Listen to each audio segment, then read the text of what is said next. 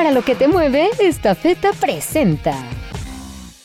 Hoy reinicia formalmente este programa, eh, pues quédate en México, Ciro, quédate en México que pues a partir de ya eh, permitirá a los Estados Unidos eh, pues las personas que soliciten asilo político, pues regresarlos a nuestro país, pues para estar en un tiempo indefinido. ¿Cuánto tiempo? Más o menos como unos seis meses, pero de entrada, pues hoy se espera la llegada de muchas personas justamente para este proceso. Tonatiu Guillén, académico de la UNAM, excomisionado del Instituto Nacional de Migración en la línea telefónica. Muy buenos días, Tonatiu. Buen día, Tonatiu. Manuel. Sí, lo que gusto saludarles, un gusto. Pues con el nombre que se quiera, pero hoy regresa la política del tercer país seguro, Tonativo, a México. Sí, algo, que tanto había dicho el gobierno mexicano que ya no ocurriría, ya no aceptaría en lo que se resuelven trámites de migrantes que solicitan estar en Estados Unidos, nos los mandan a México y aquí, pues aquí los guardamos el tiempo que sea necesario. Sí, el sistema es muy parecido, el proceso de refugio se realizará jurídicamente en Estados Unidos, la estancia de las personas en México y pues son procesos que de entrada han sido, solo para citar al mismo Biden, han sido calificados de inhumanos e ilegales, pero que se están retomando por la disputa jurídica que, que, al que obligaron al gobierno de Biden, pero que paradójicamente ahorita le funciona bien por la, política interna en Estados Unidos de que se le, se le ha acusado, entrecomillado, de ser muy tolerante con, con la migración y refugio. Entonces, eh, parte de la problemática es jurídica, otra parte es política, pero en todo caso, pues nos toca asumir a una cantidad muy importante de personas y de darles muchas facilidades. Hay compromisos importantes que México está eh, asumiendo.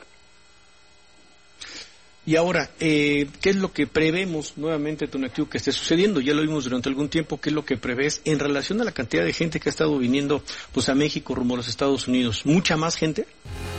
Esta feta, la empresa orgullosamente mexicana, se encuentra este año celebrando 42 años de llevar soluciones logísticas y de negocios a toda la República Mexicana y más de 200 destinos en todo el mundo.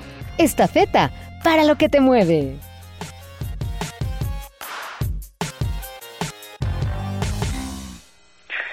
En, números estamos en, en, un pico como nunca, o sea, si efectivamente este, estos últimos meses han sido de los, de los volúmenes más altos de flujos de personas en tránsito irregular en México, muchas de ellas efectivamente aspirando a refugio. Entonces, eh, no, no tengo todavía claridad de, de cuántas personas vamos, vamos a tener en el formato MPP, que sería la novedad pero pues a todas estas personas que se regresarán por siete puntos de la frontera, desde San Diego hasta Matamoros, pues les hemos, eh, nos hemos comprometido a albergar, a proteger, a mantener de manera segura, a darles estancia regular, a facilitar permisos de trabajo, a darles acceso a servicios de salud y en su momento también eh, facilitar el transporte para que lleguen al, al puerto en donde serán entrevistados para su cita con los jueces migratorios y, y, eh, y también pues de alguna manera pues el gran desafío van a ser pues los albergues, el cuidado eh, eh, y francamente no veo que tengamos capacidad para hacerlo. Porque la, sí, perdón, porque la cosa es darles visas, pero lo que hemos visto también con, con los migrantes que, pues que ahora sí que son trasladados a diferentes puntos de la República, Donativo, los dejan libres, pero no les garantizan nada, ¿no? No les garantizan vivienda, no les garantizan trabajo, no les garantizan comida. No sé si esto tenga que ser diferente por ser un acuerdo con Estados Unidos.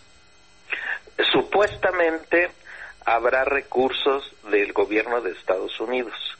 Y lo digo supuestamente porque está entre los documentos que han estado eh, circulando, pero no hay ninguna claridad de cómo, dónde, de qué, cuál es el procedimiento, pero los recursos implícitos para hacer todo lo que está eh, escrito en las guías de implementación de este programa, pues son gigantescos.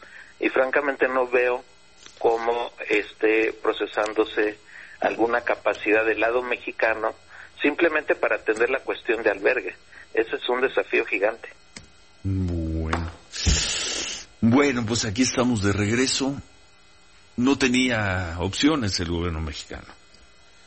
No tenía opciones de decir no aceptamos esta decisión. Pues incluso en la disputa jurídica está claro que estaba sujeta a la decisión del gobierno de México. O sea, México pudo haber dicho jurídicamente que no.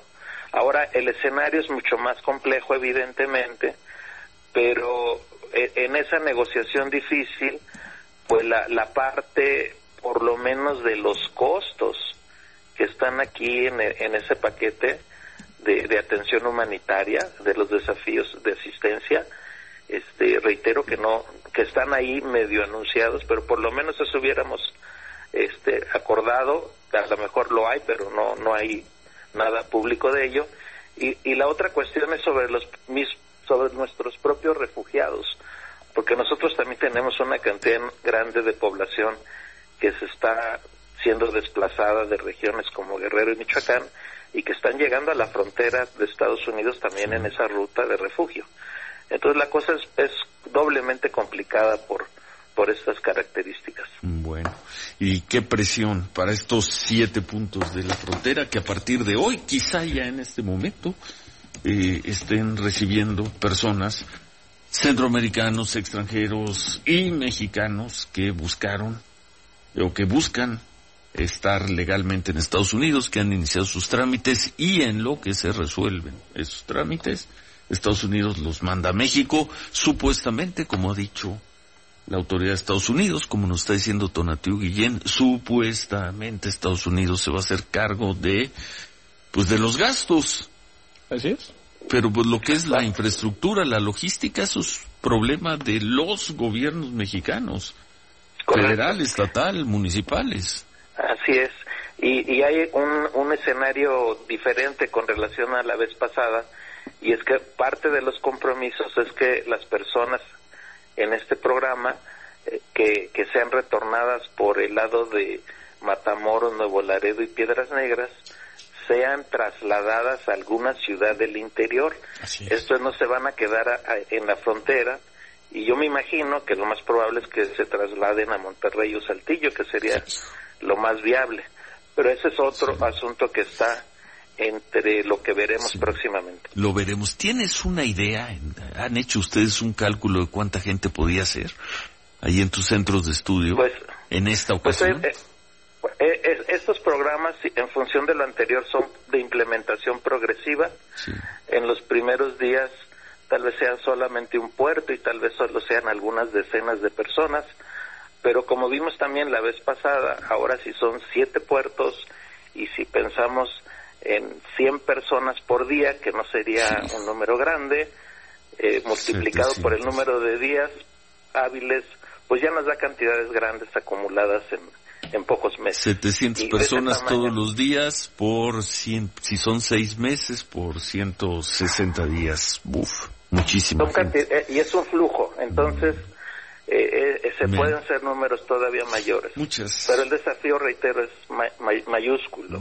muchas gracias, Tonatiu Guillén. Muchas gracias. Para lo que te mueve, esta feta presentó